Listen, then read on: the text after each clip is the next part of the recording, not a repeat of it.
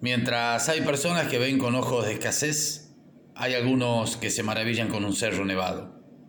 El problema no es la realidad que vivimos, sino en qué es lo que pensamos. El problema no es lo poco que tenemos, sino lo mucho que se ignora las cosas simples. Mientras perdemos tiempo en tratar de saber por qué llegamos a este punto, se nos pasan oportunidades por la punta de la nariz que no llegamos a verlas quizás porque están demasiado cerca. Y es que a veces las cosas fáciles se pueden poner difíciles.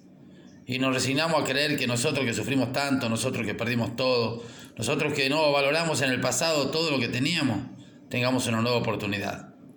No importa, amigo, que tanto haya pasado en el pasado y valga la redundancia, que nada te quite tus sueños, que nada te haga pensar que el pasado puede cambiar tu futuro. Hoy tu desafío es pensarte bien, poner objetivo y solo pensar en ellos que cada información vieja que llegue se transforme en detalle de tu futuro próspero.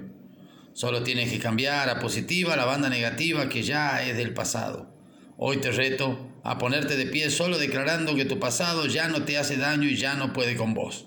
Hoy sacate la novela de la cabeza y del corazón. Empezá a escribir tu historia. Hoy ya no más milonga porque la fiesta vino a invitarte a vivir de nuevo.